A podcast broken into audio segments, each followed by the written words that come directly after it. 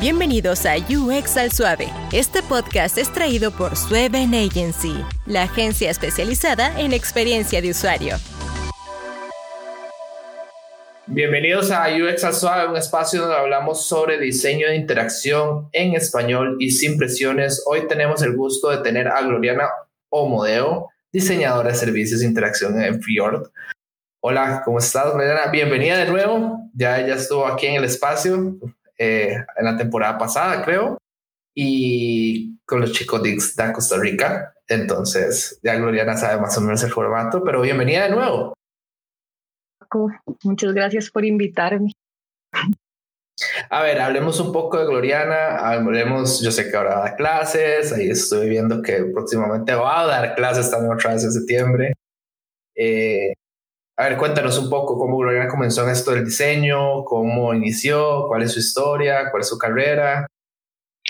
A ver, eh, es vacilón porque, bueno, estuve ahí, ¿verdad? Escuchando como los programas anteriores, entonces yo dije, ahí todos tenemos historias muy diferentes. En mi caso, em, cuando yo entré a diseño, mi primer acercamiento a diseño fue por la carrera que escogí, eh, que fue diseño industrial la decisión para mí de escoger una carrera fue muy difícil cuando yo estaba en el cole porque eh, pasé por esta historia y si usted le pregunta así a mis papás, nunca tenía idea de qué estudiar, digamos, desde chiquitita yo decía que quería ser entrenadora de delfines, pasé a querer ser bióloga marina. Y eso fue cuando, cuando estaba en edad escolar. Después empecé a darme cuenta que el mundo no era así como tan como, como lo veía en ese momento. Y Em, si bien siempre fui como muy aplicada en el cole, em, también tenía como mis, mis malas juntas, entonces, no, no eran malas juntas, pero eh, eran, ¿verdad? Como gente muy apuntada, siempre fui muy bombeta, entonces había una parte de mí que le encantaba como lo que tenía que ver con, con números, mucha matemática, muchas ciencias, me encantaba química, em, pero empecé a descubrir que también me gustaban cuestiones más sociales, o sea, estar eh, siempre metida que en el equipo por ritmo, que en el show de talentos, en las elecciones del cole. Y también ahí empecé a darme cuenta que tenía una afición por generar estas cosas eh, de cierta manera creativas, ¿verdad? Siempre pasaba haciendo afiches eh, o videos como para invitar a gente a participar a, a, cosas. Y cuando ya me tocó decir una carrera universitaria, eh, ahí fue todo un tema para mí, porque no, no quería dejar mi parte que le gustaba mate, que le gustaba física, que le gustaban esas cosas, pero tampoco quería dejar de lado mi parte creativa. Y fue cuando me encontré con diseño industrial, que en el momento tenía todo el sentido del mundo, era en el TEC, eso significaba que tenía que llevar mate general, eh, cálculo, geometría analítica, eh, un poquito de programación por allá, pero tenía un programa también muy fuerte en diseño. Eh, originalmente me interesaba mucho la parte de diseño de producto y ya en la carrera y después de pasar por varias crisis vocacionales en donde no sabía si era lo mío o no, conocí el diseño de interacción en los últimos semestres em, y me, me, encantó. O sea, fue, fue algo como que nada más lo sentí demasiado natural en su momento, como que las cosas fluían. Recuerdo que los proyectos que tenían que ver con interacción, desde la parte de pensar en un concepto, hacer pruebas de usabilidad, eh, constantemente investigar para quién iban las cosas, ese, esa parte de cómo yo estudiaba a una persona para ofrecerle algo que le iba a interesar de una u otra forma o que iba a ayudarle, me llamaba muchísimo la atención. Entonces, por ahí fue donde empezó a tomar rumbo mi carrera con altibajos. Yo creo que en el momento en que yo salí de la universidad y en las condiciones que salí, em, mucha gente me decía, en diseño no se encuentra trabajo, nadie sabe qué es diseño industrial, va a tener que explicarle a todos sus empleadores qué es lo que usted sabe hacer, va a tener que ir a competir por puestos con gente de diseño gráfico que tiene, obviamente tiene un montón de skills mucho más altos en lo que es la parte visual y va a tener que competir contra ellos, eh, va a ser un mercado difícil. Entonces, yo lo que opté fue como por pasar por un programa de aprendices. En su momento me, em, me promocioné a mí misma, digamos, ante una, una pequeña empresa que era bastante pequeña, que ellos tenían un programa de aprendices para programadores.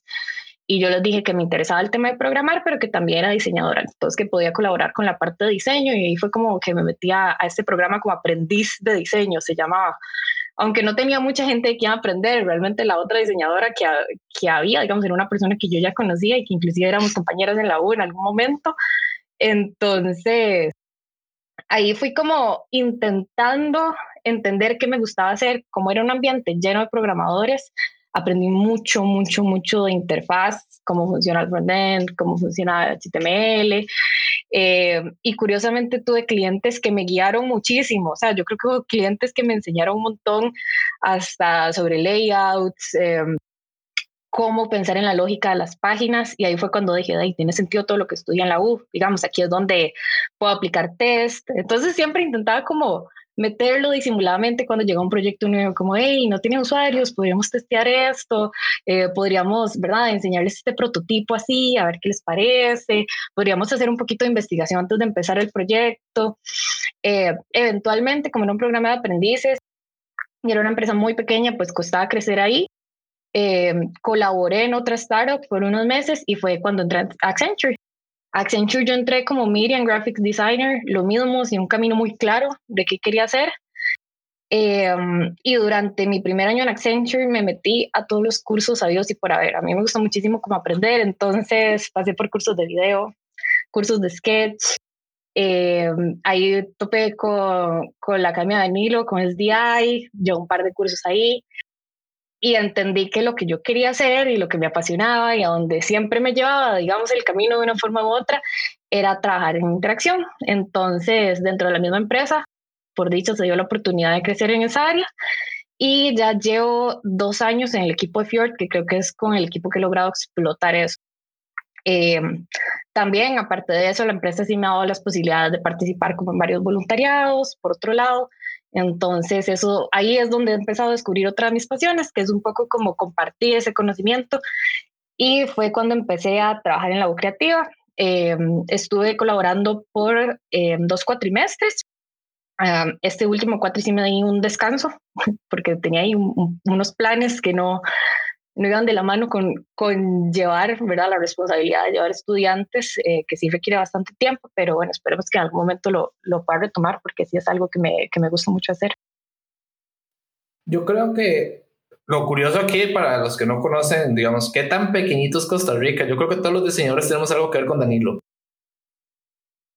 Todos, todos tenemos que ver algo con Danilo. Hemos trabajado con Danilo, hemos hablado con Danilo, hemos llevado un curso con Danilo, es, es, increíble. Todos hemos llevado algo con Danilo. Yo creo que pasa lo mismo con Ana. Con Ana Domer es igual. A, todos conocemos a Ana. De alguna manera la hemos escuchado, sabemos quién es. Eh, no sé, es increíble lo pequeño que somos, ¿verdad? Como comunidad y que todos nos conozcamos. Sí, con Ana yo la conocí también por, por la comunidad. En el 2019 eh, participé en un, eh, era como un concurso, digamos, el Student Design Charrette, que era parte del eh, de el, del evento de Interaction que se dio en Seattle. Entonces tuve la oportunidad de viajar a Seattle, participé ahí. Eh, con, éramos nueve personas de diferentes países, entonces en el mismo concurso se armaban grupitos y mi grupito ganamos en ese momento. Y me acuerdo que ahí fue donde conocí a, Ana, ¿verdad? Porque como ella está tan involucrada con lo que es IXDA, con lo que es Interaction, Ana estuvo ahí desde el día uno para apoyarme, literal, me, me, ofreció la mano y yo ni la conocía, entonces creo que es algo que yo valoro mucho de, mi, de, mi, de ese primer acercamiento con Ana, digamos, me, me, me pareció una persona muy cálida en ese momento y yo creo que hasta, hasta la fecha eh, la veo como un referente aquí de lo que digo. Para los que no han escuchado el capítulo nuevo, con Ana. Bueno, nuevo no, ya este sería el capítulo 3 de la tercera temporada. Hay un capítulo con Ana Dom, ahí escuchan un poco quién es Ana y, y saben un poco la historia de una maestría, de la mejor maestría para mí en diseño que existió en el país. Em, en Costa Rica, de diseño interacción, adelantadísima a su época, pero ahí pueden escuchar un poco de quién es ella. Ahora, volviendo un tema a Ixda, que por cierto lo acabas de tocar, ¿cuál es tu rol ahora en Ixda? Eh, bueno, en Ixda, Costa Rica, ¿verdad? lo Sí, sí, en Ixda ahorita yo soy parte del core team eh, ¿qué es el core team? Básicamente somos las personas que estamos un poco detrás del, del contenido y de los eventos que se publican en la página de Ixta Costa Rica en Facebook, en lo que es el Instagram.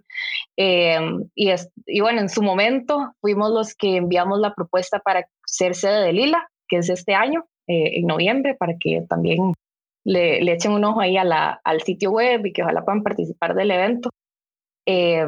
Y bueno, para los que no conocen, somos una comunidad de diseño, em, como, como está diciendo Paco, en Costa Rica, sin embargo, la comunidad global. Entonces somos parte de este ecosistema mucho más grande y eh, lo que buscamos es abrir espacios seguros en donde podamos poner en contacto a distintas personas dentro del país que estén interesadas en el diseño de interacción. Y no voy a decir que esto ha tratado de ser argolla para los que nos siguen en Twitter, ¿verdad? Que ha traído todos los que tengan que ver con Ixa para que yo Suave esté, ¿verdad? En el Lila, no, no pasó por eso, ¿verdad? Me traje a Ana, ahorita vuelvo a traerme a, a, a, Jason, voy trayendo todos, a, Adrián otra vez, así voy con todos para, para pulsear ahí el, la nominación para el, panel de UX Suave. Eh, sí, de hecho todos están muy invitados. Eh, lo que no recuerdo, perdona, es la fecha. Eh, ¿Cuál era la fecha que es el ILA este año? Ay, yo soy pésima para las fechas, pero es en noviembre. Yo también, yo soy pésima para, para los números, perdón. Y todos los que no me conocen lo saben. Pero es en noviembre y está en el sitio web, la fecha y las entradas. Sí, pueden buscarlo en el sitio web de Ixda o en el de ILA, en el de Ixda. En el de ILA. Eh, en, la página de Ixda de Facebook, si no me equivoco, hay un, hay un bookmark igual en Ixda, en, eh, si nos buscan en Instagram hay un link tree, entonces por cualquier lugar pueden encontrar la página de Lila. Hay una página oficial de Lila donde ahí pueden adquirir las entradas. Y de hecho es muy interesante porque em, yo creo que va a ser muy bueno para las personas que no eh, les iba a costar un poco venir a Costa Rica para que conozcan un poco eh, la comunidad aquí. Va a ser importante para la comunidad de Costa Rica y en segundo lugar para que aprendan. Eh, de ahí estoy hablando off the record con ciertas personas y escuché que vienen charlas muy buenas, aunque hay un panel, ¿verdad? Seleccionando las charlas. Vienen charlas muy buenas, vienen paneles muy buenos, del 200 y algo que recibieron, ¿verdad? Eh, pero escuché que sí eh, va, a ser un evento bastante calidad. Eh, nosotros probablemente vamos a darle cobertura. Eh, la idea es al menos traer a alguien más que no sea parte de, de, Ixta, porque van a estar ustedes de locos, pero como para darle cobertura, como un review de día uno, día dos, ¿verdad? Entonces esa es la idea para noviembre en UX Suave. Eh, entonces la parte es que todos están invitados. nada más tienen que conseguir una entrada y y es un evento muy accesible para la calidad, como dice Paco, de expositores que vamos a tener, eh, de lo que pensamos, ¿verdad? nuestras expectativas como, eh, como quienes estamos coordinando el evento. Eh, es un evento muy, muy accesible, va a ser virtual, entonces pueden acceder a las charlas en donde estén. me parece que es una gran oportunidad para eso, para conectarnos como, como comunidad y aprender sobre temas también que están sucediendo en este momento, ¿verdad? Sí, correcto. hablemos un poco de diseño centrado en el usuario. Yo creo que ya es como hora de ir entrando un poco en tema. yo he escuchado eh, de personas que han trabajado con vos o personas que han venido aquí que vos has impulsado mucho el diseño centrado en el usuario. Eh, donde has trabajado, bueno, clases y todo, ¿verdad? he tenido el placer de tener estudiantes tuyas trabajando conmigo. Eh, no, no voy a quemar sus nombres, ¿verdad? Porque después dicen, ay, habló con mi profe, ¿verdad? Y entonces me han dicho que vos impulsas mucho el diseño centrado en el usuario. Eh, ¿A qué se han traído personas que han dado sus opiniones eh, y han dado diferentes versiones, verdad? Entonces a mí me gustaría un poco hablar con vos eh, qué es para vos diseño centrado en el usuario y explicárselo un poco a las personas que nunca, puede ser que llegaron a este capítulo y nunca han escuchado otro capítulo de UX Suave y quieran saber qué es diseño centrado en el usuario. Bueno, el diseño centrado en el usuario es, a ver, es un tema que puede ser muy simple, puede ser muy complejo, eh, dependiendo del contexto. Si lo ponemos en lo simple, eh, es cuando nosotros como diseñadores, y aquí a mí siempre me gusta hacer una distinción. Cuando yo hablo de diseñadores, no estoy hablando de diseñadores gráficos, publicitarios, inclusive diseñadores en UX, sino que estoy hablando de que todos de una forma u otra diseñamos algo, ¿verdad? Eh, somos capaces de crear, de construir algo nuevo. Entonces, cuando estamos hablando de crear una nueva solución eh, o inclusive proponer un cambio, ponemos primero y definimos para quién va dirigido esta solución o este cambio.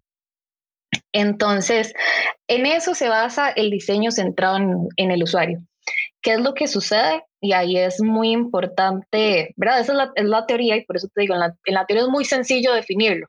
Es decir, ok, vamos a escoger el, este sector, ¿verdad? O estas personas para quienes va dirigido nuestro producto y vamos a, a estudiarlos, a entender cuáles son sus necesidades, cuáles son sus metas, cuáles son motivaciones y proponerles algo que llegue a, satisfacer esto. Eh, pero cuando vamos a la práctica nos topamos con muchísimas barreras entre lo que nosotros concebimos en un inicio y lo que realmente puede atender estas necesidades de nuestros usuarios. Porque primero, cada uno como personas va a tener muchísimos sesgos, ¿verdad? Los, los famosos biases, eh, si lo queremos decir en inglés, pero al final hay sesgos de, de todo tipo, o sea, ya solo por el hecho de nosotros tener asignado un género, de tener una historia, tanto a nivel social, a nivel cultural, eh, vamos a estar llenos de sesgos y tenemos que reconocerlos para empezar a limarlos un poquito y que no se interponga en nuestro proceso de diseño. Y después el diseño no vive solo, el diseño vive en un ecosistema. Entonces también es muy importante entender el ecosistema y el contexto alrededor de nuestro diseño para poder guiar eh, este diseño centrado en el usuario. Eh, ahí es cuando a mí me gusta mucho hablar de que hay que cambiar, ¿verdad? El famoso mindset.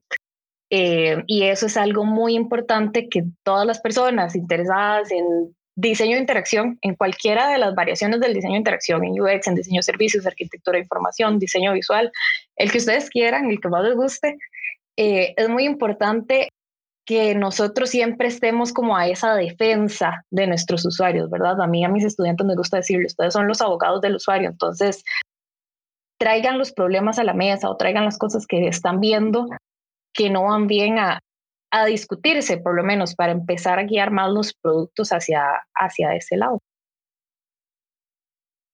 Y es lo que yo creo que la gente confunde un poco. Eh, otros tipos de frameworks o procesos eh, que se ven en diseño de interacción, uh, como el, el, doble diamante, yo creo que esa es la traducción correcta, que no, recuerdo en inglés, double diamond, o por ejemplo, design thinking, ¿verdad?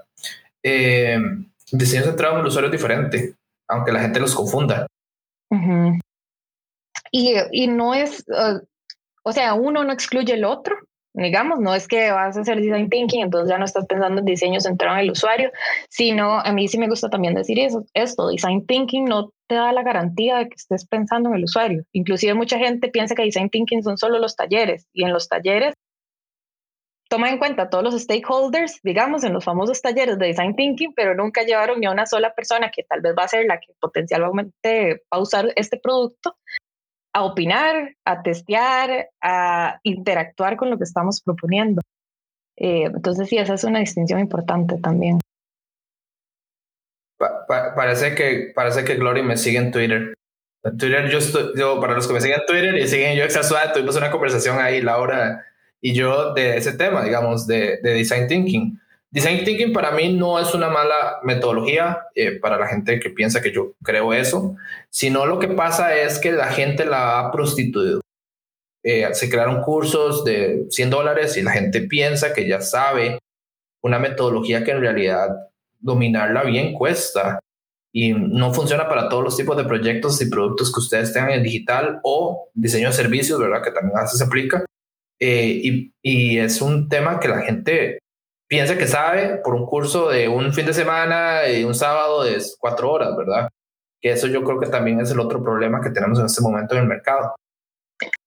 Claro, y para mí ese es de los desafíos más grandes y lo veo, a ver, lo veo en mi rol como persona que trabaja en una empresa multidisciplinaria y em, que también es una empresa transnacional con muchísimas culturas diferentes y también lo veo con mis estudiantes. Lo más complicado es poner a la gente en este mindset eh, de diseño centrado en el usuario, muy basado como en primero escuchar, entender, analizar qué es lo que está sucediendo y no tanto imponer mi opinión.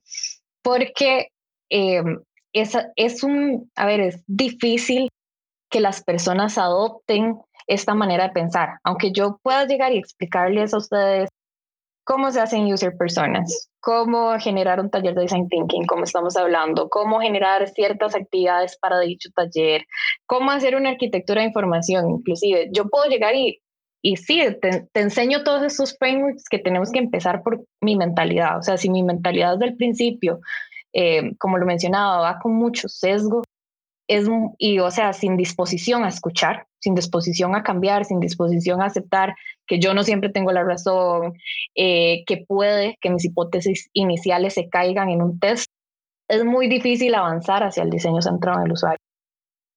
Yo creo que la parte de sesgo es muy importante. Yo la vi hace poco en un curso de Google que estoy llevando, que Google habla de eso muy fuertemente, digamos, habla de sesgos culturales, sesgos eh, de lenguaje, y habla también de sesgos, eh, por así decirlo, culturales. Y eso es muy importante que los diseñadores que están viniendo a este mundo sepan. Por ejemplo, que ustedes tienen que diseñar a veces cajas de texto que no solo eh, tienen, eh, por así decirlo, como lenguaje el español e inglés, japonés, arábico, ¿verdad? Tienen que pensar en eso también a veces. Más si trabajan en una multinacional, yo creo. Sí, es, es, muy diferente. Inclusive hace tiempo tuvimos la oportunidad de, de trabajar con unas personas que eh, su lengua materna era el arábico, que estás diciendo, y cosas que a mí me llamaron mucho la atención y nunca había imaginado es algo tan simple como las animaciones. Cuando uno ve que una animación está entrando, eh, para uno entrar significa que viene de izquierda a derecha. Ellos al leer de derecha a izquierda, todo eso cambia. Cuando la animación va entrando, ellos sienten que va entrando si está derecha a izquierda. Y el mensaje que le puedes dar a la persona, eh, al colocar esta animación al revés para ellos, va a ser totalmente lo opuesto, ¿verdad? Va a crear un impacto diferente al esperado. Entonces, sí es, sí es muy importante estudiar para quién estamos trabajando. Ahí viene la parte más importante, saber crear personas. Saber crear personas. Yo creo que la parte más importante de este proceso. Sí, y eso es un tema que ha evolucionado mucho. Eh, bueno, para mí, ¿verdad? En mi, proceso de estudiar y aprender, yo he evolucionado ese conocimiento, porque tal vez, tal vez este conocimiento estaba ahí en la calle desde hace unos 10, 15 años y hasta ahorita yo tuve el acceso a él. Pero algo que a mí me pareció muy interesante es que en el tiempo en que yo estaba haciendo mi proyecto de graduación, para mí una persona no se podía hacer sin eh, que perteneciera a un demográfico específico, sin que tuviera una profesión, sin que tuviera una edad, un género. Ahorita es muy diferente y la tendencia marca más, o pensemos en comportamientos, en necesidades, en motivaciones. Cada vez intentemos dejar por fuera todas estas cosas que nos pueden guiar al sesgo, intentemos dejar por fuera profesiones, género o si por alguna razón tenemos que incluirlas, entonces también incluyamos diversidad, incluyamos personas con alguna discapacidad. Eh, eso ha sido, en mi opinión, un avance importante hacia un diseño tal vez más humano, ¿verdad? Y cuando digo más humano es con una mayor calidad humana. De hecho, te voy a hacer una pregunta que vi en la comunidad de UX de México. Yo casi la respondo, pero me pareció súper interesante. La pregunta decía, hola gente, ¿qué hago si no tengo por culpa del COVID cómo adquirir datos de los usuarios reales para una investigación de un servicio que estoy haciendo? Ok, si no hago por culpa del COVID. Sí, me parece, ok, está, muy interesante. Eh, obviamente no, no, tenemos todo el contexto del muchacho, pero eh, recuerdo que cuando empecé a dar clases en la U Creativa, algo que Ana María nos había recomendado, que ella fue como la que nos, nos pasó el programa en ese momento de los que estábamos entrando, eh, nos había hablado de la etnografía y es un poco estudiar el comportamiento de la gente en redes sociales. Es muy difícil trabajar sin usuarios reales, pero es una situación de todos los días. Entonces, lo primero es, aunque no sean usuarios reales, yo siempre digo, es mejor buscar testear algo a, a no testearlo del todo, ¿verdad? Entonces busquemos perfiles similares. Y segundo, intentemos investigar con las fuentes que sí tenemos, intentemos investigar con lo que tenemos a disposición y hay mucho. Eh, recientemente, por ejemplo, en Costa Rica, si el mercado fuera costarricense, eh, bueno, no se lanzó tan recientemente, pero yo tuve la oportunidad de, leer el, el, Estado de la Nación. Yo nunca había leído este reporte, la verdad, y para mí me abrió los ojos entender, ver los números desde una manera más fría, porque obviamente lo cuantitativo no te va a decir eh, la calidad de, eh, digamos, la calidad del dato que te puede dar el, el, cualitativo, ¿verdad? De una entrevista de tú a tú, pero lo cuantitativo te puede dar ciertas hipótesis iniciales. Entonces, con estas hipótesis es un poco más fácil irse acercando a, hacia las personas a las que me quiero dirigir. Eh, en ese caso, empezar a buscar un poquito los recursos, que entre los recursos que sí tengo a mano, me ayuda a irme acercando a lo que quiero. Eh, sí es importante entender que esos recursos también pueden venir sesgados, ¿verdad? Entonces siempre buscar una diversidad de fuentes y no solo quedarme con una. De hecho, yo le iba a responder a él un poco por ahí andaba yo, yo le iba a responder, esto se adquiere mediante una investigación de data secundaria. Entonces, mediante la data secundaria puedes adquirir información mediante Google o métodos como pueden ser eh, data, o sea, buscar data cruda, ¿verdad? De, research o ver si Baymar Institute, por ejemplo, a veces en e-commerce tiene soluciones que uno puede ir pagando, tienes acceso, ¿verdad? Eh, y además de eso también tuve, eh, o sea, mi idea en ese momento también decirle, di, mira, este, lo que también puedes hacer es ver si alguien tiene un caso de estudio similar al tuyo, ¿verdad? Y tener datos que ya en crudo el, el adquirido. Yo creo que eso le pasa mucho a los diseñadores y ahora más en pandemia, ¿verdad? Que no tenemos acceso a los clientes. Y eso es lo difícil, ¿verdad? Eh, y los stakeholders, ojo, no son sus clientes. O sea, no son sus usuarios, eh, sus stakeholders eh, o sus líderes de proyecto o sus jefes o como quieran llamarlo, no son los usuarios. Y ustedes tampoco. sí, eso pasa mucho, ¿verdad? Que a veces uno dice como, bueno, y a mí me pasaba en la U muchísimo. O sea, aquí tal vez voy a quedar mal con todos mis estudiantes y profesores que en algún momento me dieron clases, pero uno en la carrera no tiene gente y entonces le dice al primo y al hermano y a la mamá y a la abuelita, y entiendo que es como parte de, de llevar el ejercicio a cabo, pero de ahí es una realidad que esa data no va a ser fidedigna, digamos, no va a tener el valor que tendría si se saca de un usuario potencial.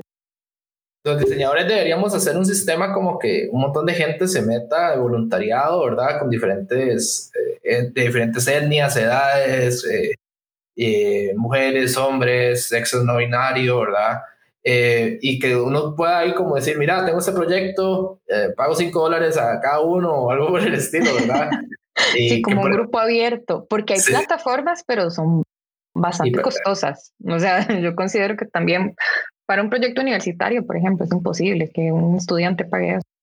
No, digamos, yo no voy a decir el nombre de la empresa, pero yo fui a una charla donde trabajaba que nos dieron una vez y ellos venden el servicio como, digamos, eh, ustedes nos mandan las personas, digamos, el, basado en sus hipótesis las personas, nosotros buscamos a la gente, pero vale 25 dólares por sesión. Entonces, 10 es un montón de dinero, ¿verdad? Eh, y son solo 60 minutos por sesión. Y entonces sí, es como como ya uno ya va predispuesto a esos 30, 60 minutos y verdad llamarlo lo mejor posible y verdad no puede uno tampoco ver si el usuario se pegó en algo y ver dónde se quedó pegado y no sé. Ese, tiempo límite es difícil sí ese tiempo límite es súper difícil digamos para mí. Sí, sí, es, y es, o sea, yo creo que es parte de la realidad, digamos, porque también, eh, y eso siempre lo recalco, de ahí, sal, o sea, salvo que usted esté dirigiendo el proyecto y el proyecto venga de un presupuesto propio, eh, siempre van a haber decisiones de negocio que afecten, o sea, uno no las puede ignorar, uno no puede ignorar el presupuesto que tenemos, ignorar un timeline si existe, eh, sino más como optimizar los recursos que tengo eh, según las limitaciones también que tiene el proyecto en el que estoy en ese momento. Ahora hablemos un poco también del tema, ¿verdad? Que es muy importante, eh, yo lo estoy viendo en carne propia en este momento, por eso lo tengo así muy en mente. Cuando los stakeholders de ustedes agarran lo que ustedes diseñaron y lo hacen un Frankenstein. Eso es otra cosa que no deberían de permitir que les pase, digamos. Eh, y eso yo creo que eh, para los que están iniciando, ¿verdad? sepan que ustedes son los que saben. Ustedes son los profesionales que saben qué están haciendo. Eh, no se convierte en una persona que yo tenía un project manager que decía, no te conviertas en un yes sir, eh, no te conviertas en la persona que siempre dice que sí, ¿verdad? Porque si no empiezan esos problemas, al final quien queda mal son ustedes, ustedes son los profesionales, ustedes son los que saben cómo hacer las cosas. Y sepan que pasa mucho, que y a mí me pasa todavía que agarran dos diseños, dos propuestas hicieron una. hicieron un monstruo de cinco cabezas, ¿verdad? Y es muy común, tristemente. Sí. es muy común. Y yo siempre he dicho, hay que saber cómo escoger las batallas, ¿verdad? Porque también usted está frente a una figura, digamos, de autoridad. Entonces, sepa escoger sus batallas, o sea, que para usted es un no negociable dentro de lo que usted está diseñando. Eh, porque sí es una situación que sucede a menudo. Eh, también yo creo que, yo sé que no hemos llegado a la parte de los errores, pero uno de mis grandes errores cuando comencé eh, era esto de que yo tenía la, y eso era para todo, o sea, no solo estoy hablando de trabajos de interacción, sino trabajos de branding y demás, yo le daba el editable al cliente. Y yo creo que ese es un gran error. Y también pasa con estas plataformas colaborativas, digamos, Figma a veces puede ser un arma de doble filo, porque a veces estás trabajando, ideando, desechaste alguna idea por alguna razón y el cliente tiene acceso a ese Figma y te comenta sobre eso, te escribe, si puede lo mueve, lo cambia. Entonces hay que ser también muy cuidadoso desde el inicio en setear las maneras de trabajar y en qué momentos yo decido compartirle algo al stakeholder, cómo se lo voy a compartir y, bueno, eso es que te está diciendo y qué cosas son negociables y cuáles no lo son. O sea, siempre estar dispuesto a escuchar, pero también, el, o sea, con, con todo ese ánimo de defender el trabajo que estoy haciendo y de defender lo que mis usuarios necesitan. Porque ustedes, es cierto, ustedes son el abogado de los usuarios. Eso es súper detallazo. Igual ya se me adelantó aquí, Gloriana, como 20 minutos de podcast, ¿verdad? Para ya voy a tener que cortar aquí y pegar para que sepan cuál es el error de Gloriana. Eh, pero bueno, eh, ese es otro tema, ¿verdad? Que para la gente que está aprendiendo, sépalo, ¿verdad? Ustedes son los que saben. Indiferentemente de, su nivel, eh, ustedes son los que saben y, y, mueran con las botas puestas también, ¿verdad? Y todos cometemos errores y hay veces que sus hipótesis pueden ser que estén incorrectas, pero es parte del trabajo de nosotros. Ahora, hablemos un poco de tu proceso. A mí me gusta escuchar el proceso de la gente a veces y yo creo que en el caso tuyo sería muy chido escuchar cuál ha sido tu proceso y cómo ha evolucionado de trabajo. Digamos, yo vengo con un proyecto nuevo, mira, te traje esto. ¿Cómo, ¿Cómo iniciarías? ¿Cuál sería tu camino? Yo creo que por tu background sería muy interesante escucharlo. Sí, el proceso, bueno, como vos decís, ha evolucionado también por, por las características de mi trabajo, es muy cambiante, o sea, un, proyecto no es igual al otro. Entonces, mi proceso siempre va a iniciar en la primera reunión que tengamos con el stakeholder, ¿verdad? Desde ahí, para mí es muy importante setear las expectativas y tenerlas claras, que es algo que, o sea, que los años me han dado y no, no es que tenga así como montones de años, creo que me falta mucho por aprender, pero sí los años me han dado que es bueno tener expectativas claras desde un inicio, entender lo que les decía un poco, que qué limitaciones me está poniendo el negocio, qué limitaciones me está poniendo mi stakeholder y qué puedo hacer yo con eso, cuáles compromisos puedo em, asumir desde el primer momento y cuáles son cosas que pueden ser negociables en el camino. Entonces, esa primera reunión es inicial.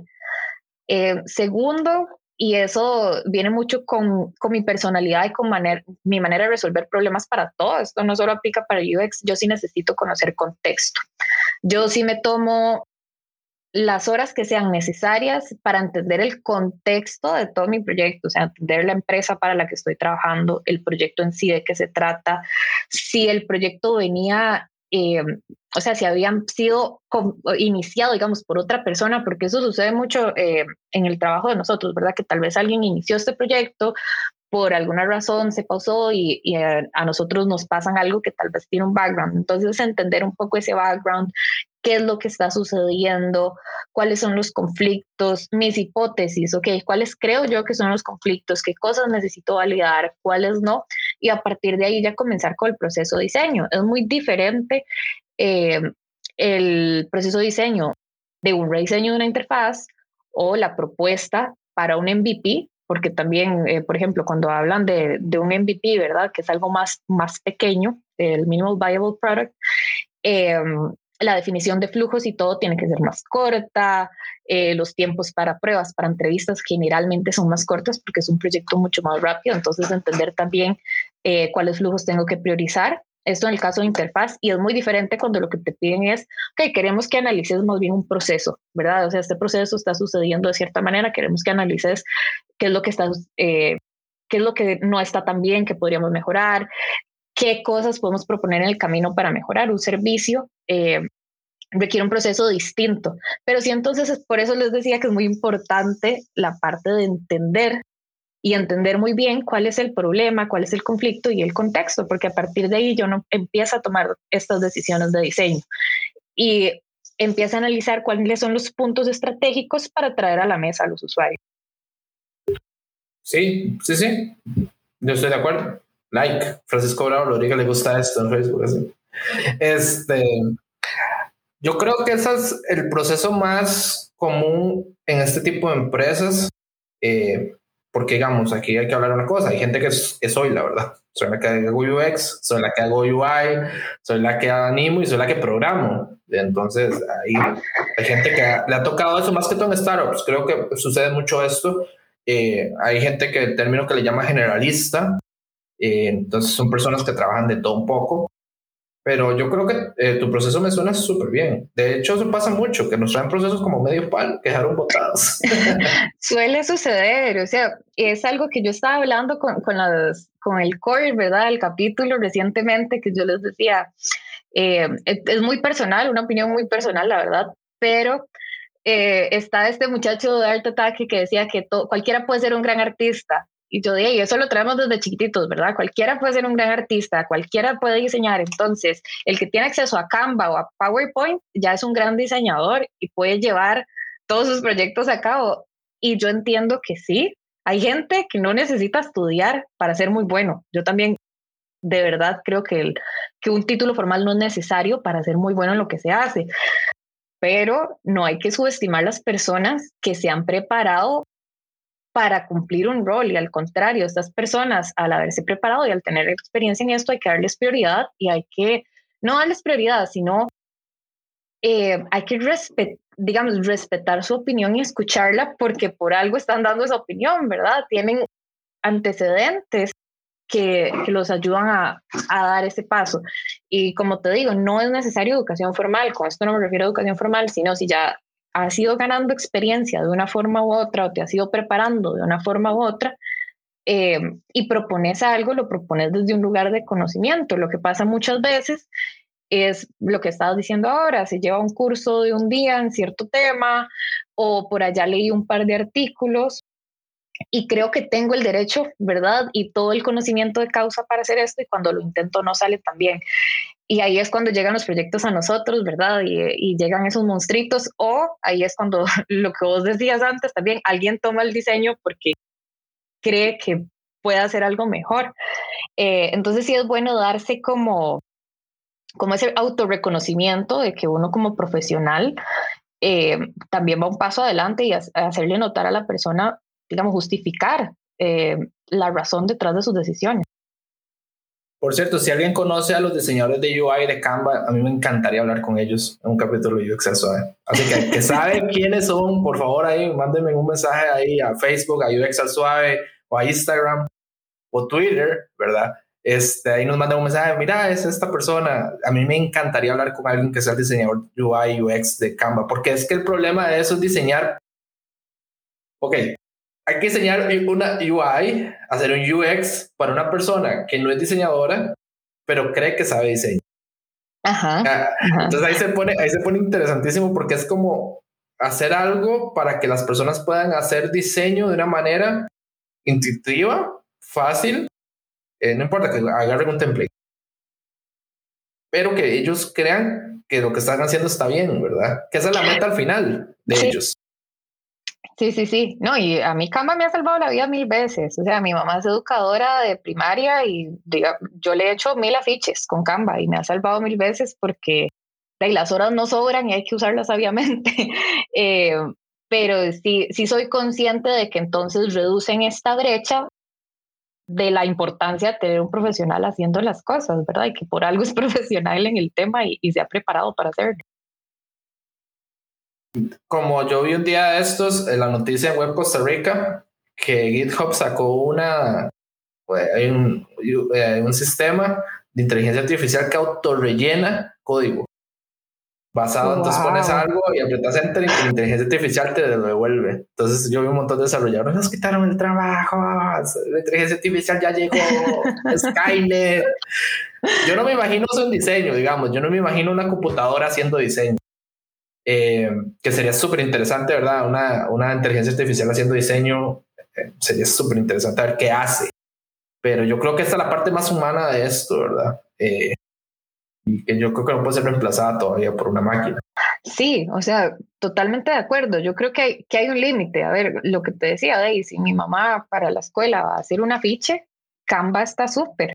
Si me dice, quiero rediseñar la plataforma en donde estamos llevando las notas de los chicos, yo digo, ok, no, amiga, digamos, no lo puedes hacer sola. Definitivamente no es una tarea para llevarla sola. Eh, o inclusive cuando en algún momento me decía, de no, la escuela ya por fin va a contratar a alguien para llevar las redes sociales. Y yo totalmente de acuerdo, eso no es tarea para una sola persona. O sea, uno solito no puede llevar su propio Instagram muchas veces. Digamos, me parece que es bueno acudir a un profesional para hacer las cosas y que uno más bien debería reconocerle a los profesionales su trabajo. A mí me dio demasiada lástima un artículo que vi en LinkedIn de una persona que mandó una cotización eh, era un diseñador gráfico, de hecho, y se la devuelven y le dicen, no, mira, eh, hablé con mi hijo, mi hijo sabe de diseño y dice que eso vale, eran pesos mexicanos, algo así era. Eh, en vez de valer en mil, vale 20 y él lo va a hacer. Ah, y el primo nos va a hacer el sitio web y yo me quedé como... Y eso existe tantísimas veces en este mundo todavía. Pasa mucho. O sea, uno entiende cuando no hay recursos. Digamos, cosas de todos los días, ¿verdad? Eh, por ejemplo, ¿por qué no llamar a alguien que sepa algo de arreglos en la casa, ¿verdad? Un, experto en el tema cuando yo puedo ir a EPA y ahí me dicen qué es lo que tengo que comprar y lo hago, pero así han pasado accidentes graves. Yo creo que eso es más cultural, yo creo que eso es más cultural de los hombres, que empezamos a pensar que podemos arreglar todo y vamos a EPA a comprar un tubo que no sabemos ni qué para qué sirve y arreglarlo como de lugar, ¿verdad? Eh, yo creo que eso es también un tema cultural de que los hombres ocupamos arreglarlo nosotros mismos, ¿verdad? Y no pagar. Y que al final terminamos jalándonos una torta y pagando el doble. Exactamente, exactamente. Entonces, y, como te digo, y pasan, pasan todos los ámbitos, pero eh, eh, sí me parece importante reconocer el valor de una misma, de uno mismo y, y poder hacérselo visible a quienes nos van a contratar, que ellos entiendan el valor que estamos ofreciendo. Ya que se adelantó como 20 minutos antes, entonces ahora va a tener que contar así seriamente un error. ¿Cuál ha sido tu peor error y por qué? A ver, ya adelantó, pero no, no, no, tiene que explicar así. Yo sé que adelanté, pero como ya me había hecho esta pregunta antes, ya, ya traía algo pensado y sí. yo, lo estoy haciendo, yo lo estoy haciendo por molestar, porque ya sabemos que ya sabemos la respuesta que dio, pero bueno. Sí, en, en Ixta la respuesta que di fue la de preparar un portafolio de esos que tienen de todo. Eh, no, pero hoy, hoy traigo uno diferente que también fue de esos oscuros primeros años como diseñadora. Ya, yo trajo algo más tangible, seguro está en la calle todavía, entonces vamos a tener lo que iba a buscar. A mí me gustaría que, no sé, que podamos, pudiéramos publicarlo así como un recuadro eh, y, y, poderlo publicar y enseñar, eso sería chivísimo. Yo creo que la próxima temporada vamos a hacer eso. Digamos, yo lo tengo en, en mi OneDrive y como no lo tengo físico, no lo quemo, pero yo creo que sería así como... Tiene como 60 claves ya, digamos, accesar archivos, poner la clave, después pone otro, después pone otro y así va. le pueden robar la compu, le pueden robar lo que sea, que ese es el archivo que más seguridad tiene para que no salga la luz. Pero tampoco, a ver, fue un error, pero no es que no... Me siento orgullosa de lo que en ese momento logré, nada más que la vida, el diseño y yo hemos avanzado hacia otro lugar. Eh, sucede y acontece que cuando yo empecé a trabajar en Accenture, bueno, como te comentaba, yo no entré directamente a ser diseñadora de interacción, pero cuando yo dije, bueno, sí, ese es el camino que quiero llevar, si yo quiero justificar en Accenture que quiero llevar ese camino, tengo que mostrarlo. Entonces, eh, un cliente con el que en un momento tuvimos muy buena relación, digamos, era, era un señor que le gustó mucho trabajar conmigo, que la verdad yo le agradezco porque le daba bastante valor a mi trabajo. Me contactó porque tenía un emprendimiento y entonces era mucho trabajo, el emprendimiento era muchísimo trabajo, todo lo que él tenía en mente. Entre eso, eh, era una interfaz para refrigeración, ¿verdad? Entonces em, se le ponían unos sensores a los refrigeradores, ahí sin dar mucho detalle, porque no sé si él continúa con su idea y su idea era, eh, en su momento era muy novedosa, no sé, la verdad desconozco la industria, no sé si todavía sigue siendo muy novedosa. Y yo le dije a una amiga, de ahí no, aquí es mandándonos las dos juntas, porque yo tengo un trabajo de ocho horas y ella también, entonces podíamos como compartirnos, eh, ¿verdad?, la carga de trabajo. En aquellas oscuras épocas, empezando porque yo no tenía Mac y básicamente Sketch era el software que se usaba para eh, diseñar interfaces, entonces creo que empezamos diseñando en Illustrator. En algún momento ya, ya tuve mi y me pude pasar Sketch, pero creo que empezamos oscuramente diseñando en Illustrator y jugando así de, de que llevábamos no sé cuántos años de experiencia en la industria, hacemos este plan del proyecto y cómo lo íbamos a desarrollar, eh, todas las fases, el research, la investigación que íbamos a hacer. Eh, hubo varias piedras en el camino, por ejemplo, había que ir a hacer investigación a restaurantes y de yo todo amable en las noches, porque yo trabajaba en el día, preguntar a restaurantes acerca de los refrigeradores y bueno, uno casi termina echándome al restaurante pensando que yo era alguien del Ministerio de Salud y que seguro le iba a cerrar el restaurante. Eh, entonces hubo varias piedras ahí en el camino, pero la, la más así, la, la terrible fue cuando ya se acercaba el tiempo de implementar esta plataforma. Ya habíamos creado en InVision un prototipo, lo habíamos compartido con el equipo de desarrollo, que igual el equipo de desarrollo eran personas igual de jóvenes que nosotras, sin experiencia. Entonces eran estos chicos que eran muy fuertes en backend. Y cuando nos enseñan el front-end, aquello era, ¿verdad? Algo que yo decía, bueno, esto no se parece en nada al diseño, ¿cómo le digo yo a este señor eso? El señor estaba muy frustrado, él tenía cierto tiempo porque estaba en estas incubadoras de emprendimientos que les piden avance cada cierto tiempo. Entonces él estaba muy frustrado, él quería ver las cosas avanzar rápido. Para él el diseño en realidad él lo vio, eh, el prototipo que ellos le, le ya, ¿verdad? Como su MVP, lo vio y él dijo, no, no está mal. Y mi amiga y yo decíamos, no, esto está terrible, pero, pero de tampoco lo podemos solucionar porque es algo que se tiene que solucionar en desarrollo. O sea, el diseño no se veía como se ve esto. Entonces él nos empieza a pedir más cambios y más cambios y más cambios a ver, o sea, según él en el diseño, nosotros podíamos arreglar lo que estaba sucediendo ahí. Y nosotras también estábamos muy frustradas de que teníamos pocas horas, ¿verdad? Y, eran horas de nuestro supuesto tiempo libre, ¿verdad? Entonces fue como, no, aquí es, ¿verdad? Como dos adultos responsables, nos vamos a poner serias, le vamos a decir, este, mire, don señor, para no decir el nombre, eh, eh, este es el proyecto, estas son las horas que le cotizamos, pero esto se está pasando tantas horas entonces va a tener que aumentarnos, ¿verdad? O, el dinero que se nos va a dar, o vamos a tener que llegar a una negociación. Y entonces me dice mi amiga, sí, vaya, dele, mándese, eh, hable con él. Y yo, ¿verdad? Dando la cara por el equipo y le digo eso y le llevo eh, la cotización con las nuevas horas y todo. Eh, en una reunión tal vez un poco pesada, ¿verdad? Porque ya el señor alzaba la voz, yo tenía, ¿cuántos años puede tener yo? No sé, 22, digamos, entonces como que me sentía muy chiquitita, ya este señor tenía mucha experiencia, y pero igual yo me empoderé yo dije, sí, aquí es diciéndole eh, todo lo que nos debe. Cuando me dice el señor y me saca la factura que le había mandado a mi amiga y me dice, es que usted en la cotización eh, me está poniendo que yo le tenía que pagar, no sé, digamos que ocho peras pero en la factura, su amiga puso cuatro peras. Entonces, de ahí, lo que le pago yo es lo que dice la factura. Y esas facturas ellos lo pasaban al programa. El programa era los que lo que nos pagaba. En realidad él no, nos pagaba directamente, sino era la incubadora de, de emprendimientos. Muy tristemente, tuvimos que aceptar que de el, dinero que, que, nos tocó aceptar y, y hacer los cambios nos habíamos preparado, mentalizado para eso y no, no sucedió. eso está terrible. Entonces, sí, fue, fue, un, er, fue un error terrible.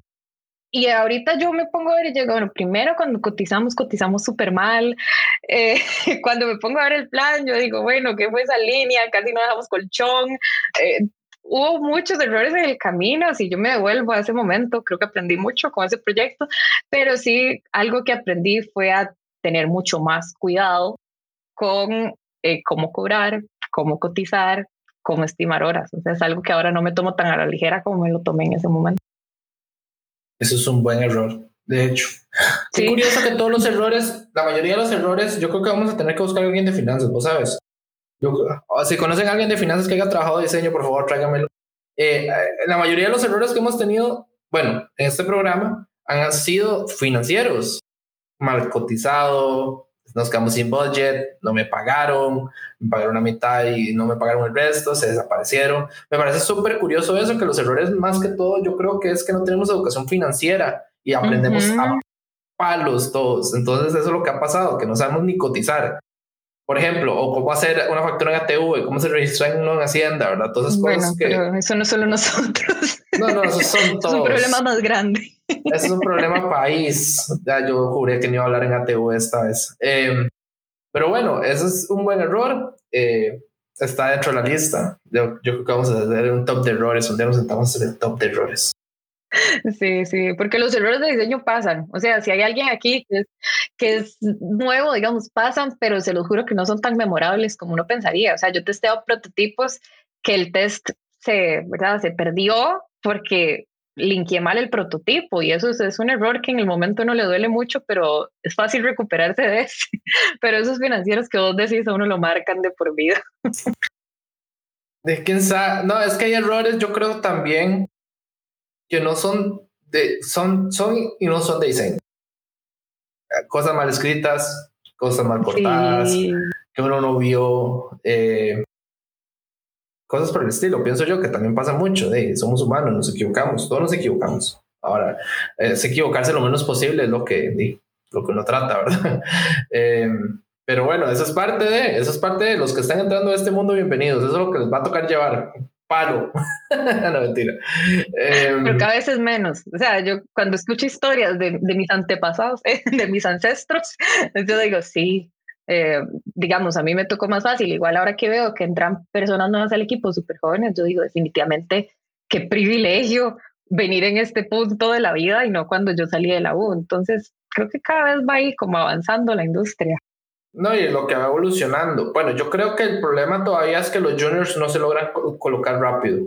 Eso yo creo que es un tema que hay que hablarlo en otros capítulos, que las personas que van saliendo de la U ahora o de técnicos, la, la vara ya subió, porque, bueno, ya yo no, ni vos estamos en ese mundo, pero digamos, la vara para ellos subió porque uno, hay competencia, bueno, ya no, tan, no, no, no, hay tanta competencia en la calle, por así decirlo, eh, pero lo que pasa es que la vara subió porque las empresas no encuentran gente.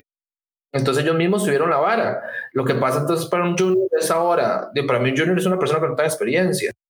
Pero ahora yo, he visto puestos de juniors con dos años, un año de experiencia, y yo digo, ah, eso no es un junior, eh, ya una persona que tenga un año de experiencia, que haya trabajado un año, y además de eso, para mí un junior es una persona que ocupa supervisión.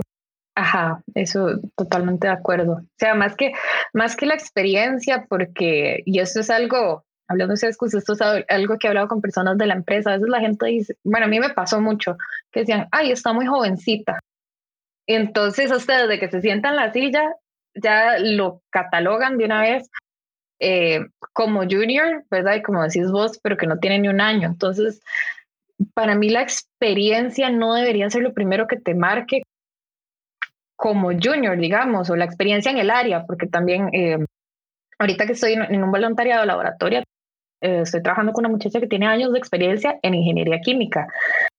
Y eso no se puede echar a la basura, digamos, como para decir ella va a ser una junior porque está cambiando su career path. Pero como decís vos, ¿qué tanto acompañamiento necesita esta persona?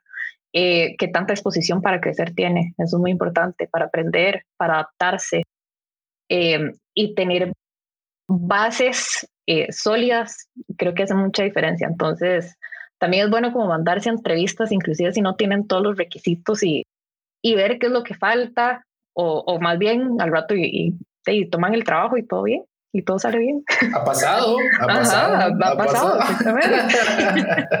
no vas a decir por qué ha pasado, pero ha pasado. Sí, sí. Eso es como el meme del león, que está la estatua del león, que hay un meme buenísimo que está la estatua del león y un gato a la par cuando te llaman y metes en el seguro. Qué buenísimo. Ese meme es buenísimo. Bueno, Glory, gracias por venir hoy. Vamos cerrando el capítulo de hoy. Muchísimas gracias por venir hoy. Me he divertido montones contigo. Esta es tu casa, como les dije la vez pasada. Ay, ya viniste de nuevo. Eh, espero que un día vengamos a hablar otras cosas. Eh, pero de nuevo, súper bienvenida. No sé, algunas palabras finales. No, la verdad, de nada más darte las gracias a vos, Paco. Creo que este espacio eh, está marcando la diferencia eh, en cuanto a contenido que tenemos ya de local de nuestro país. Entonces, eh, mis felicitaciones, mis respetos, me parece un esfuerzo increíble porque no me puedo ni siquiera imaginar cuánto toma crear este contenido, editarlo, ponerse de acuerdo con las personas que, que, estamos participando en el podcast. Y espero que tenga una larga vida. Y muchísimas gracias por invitarme al capítulo cruzando dedos, cruzando dedos. Eh, más bien a vos las gracias. Esto fue UX al Suave. Nos pueden seguir en Instagram, Facebook y Twitter. Yo creo que ahora la red social más activa es Twitter de nosotros. No sé por qué. Eh, no solo yo escribo en Twitter, hay otra persona que escribe en Twitter para que sepan. Todo, todo el mundo cree que yo soy el que tira ahí en Twitter y pasa tirando diseños feos en Twitter, soy solo yo, no soy solo yo. Eh, yo no tengo tanto tiempo tampoco para estar en Twitter todo el día, eh, pero nos pueden seguir por ahí. Un placer y los esperamos el próximo capítulo. Hasta luego.